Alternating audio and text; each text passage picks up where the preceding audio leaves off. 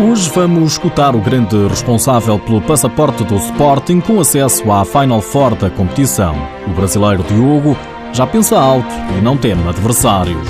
Destaca ainda para a Liga Sport Zone a última jornada da fase regular. Seja bem-vindo ao TSF Futsal.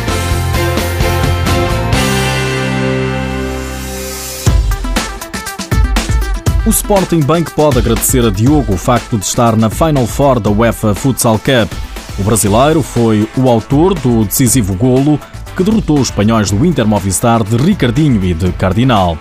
A uma semana do grande evento que os Leões organizam no Mel Arena, Diogo garante o Sporting não teme qualquer adversário. Independente se é o Barcelona ou o Karate ou o Dina, vai ser sempre mais difícil. Né? É uma meia finais para ser campeão vai ter que passar pelo Barcelona, tem que passar por qualquer outra equipe desse nível, é forte, seja ela qual for. Em Alvalade está tudo à espera da grande prova europeia. A Sporting TV, Diogo não esconde alguma ansiedade, mas a equipa está pronta. É grande, sim, vou, não vou mentir, é grande, mas a partir do primeiro minuto, quando o juiz apita já na, na, na, na partida, essa ansiedade sai toda. Eu acho que no, no, no, futsal, no meio do esporte, eh, se você não tem essa ansiedade, você não pode, você não pode competir isso faz parte e a gente, a gente tem, tem que lidar com isso. É, é assim mesmo. E, mas a partir do que o juiz apita, essa ansiedade sai. O Sporting vai lutar pela prova mais importante no futsal, um título que falta no Museu dos Leões.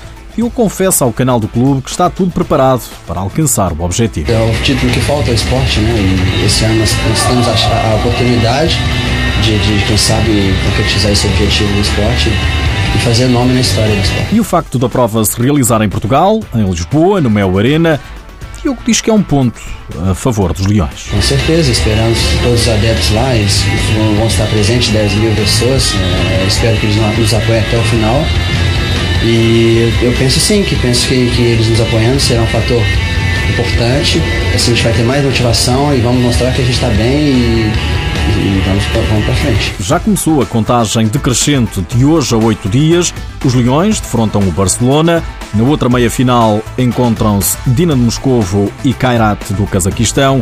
A grande final está marcada para domingo, dia 26 de abril. Faltam oito dias.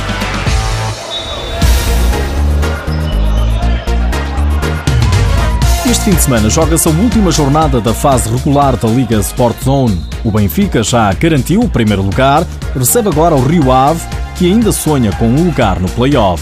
O treinador dos encarnados congratula-se com os resultados das águias e deixa um aviso aos adversários. Parabéns aos meus jogadores, a toda a estrutura que até aqui tem, tem revelado que a consequência do, do, dos resultados é fruto de muito trabalho diariamente, mas mais uma vez não, não está fácil para os nossos adversários conseguirem vencer o Benfica. Não está fácil e vai continuar a ser difícil. O Benfica Rio Ave joga-se amanhã às 4 da tarde com transmissão televisiva na Benfica TV.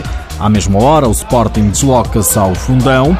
Os Leões são terceiros classificados, a um ponto do Braga, mas o treinador Nuno Dias já atirou a toalha ao chão. Em primeiro lugar, dar os parabéns ao Benfica por ter sido primeiro na fase regular e ao Braga por, por será certamente segundo lugar na, nesta fase regular. Está fechado, não é? Sim, mas não me parece que, que, que vai haver diferenças na, nos seus finais. O treinador do Fundão, Bruno Travassos, a dois pontos do Olivais, que é quarto, vai à procura da melhor classificação possível. Os objetivos do clube estão cumpridos para esta época, os objetivos mínimos, digamos assim, que era conseguirmos estar nos playoffs, conseguirmos estar na Final Four da Taça de Portugal e isso já foi conseguido.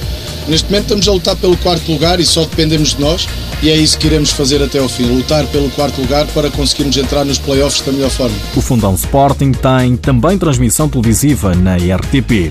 O Braga ainda não garantiu o segundo lugar, joga em casa com o Olivais, que é quarto, tal como lhe disse, o treinador dos Minhotos, Paulo Tavares, não assume a candidatura ao título depois de uma brilhante fase regular. Não temos condições para lutar por título, eh, esta é a realidade. Para ser campeão é preciso outro, outro tipo de estrutura. Eh, sonhamos, e sonhamos, ninguém nos vai tirar o sonho, mas a, eh, a, apontar o título não, não é, esse, não, é, não é esse o nosso propósito. Nos outros jogos, o Cascais recebe o Leões Porto Salvo, tenta guardar o oitavo lugar. O Povo Futsal, que já desceu de frente ao Boa Vista.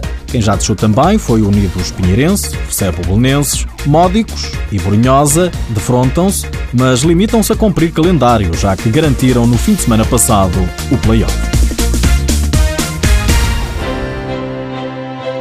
Nos últimos dias ficamos a saber que Ricardinho, recentemente eleito o melhor jogador de futsal do planeta, lançou através do seu perfil no Instagram um desafio a Cristiano Ronaldo, bola de ouro da FIFA.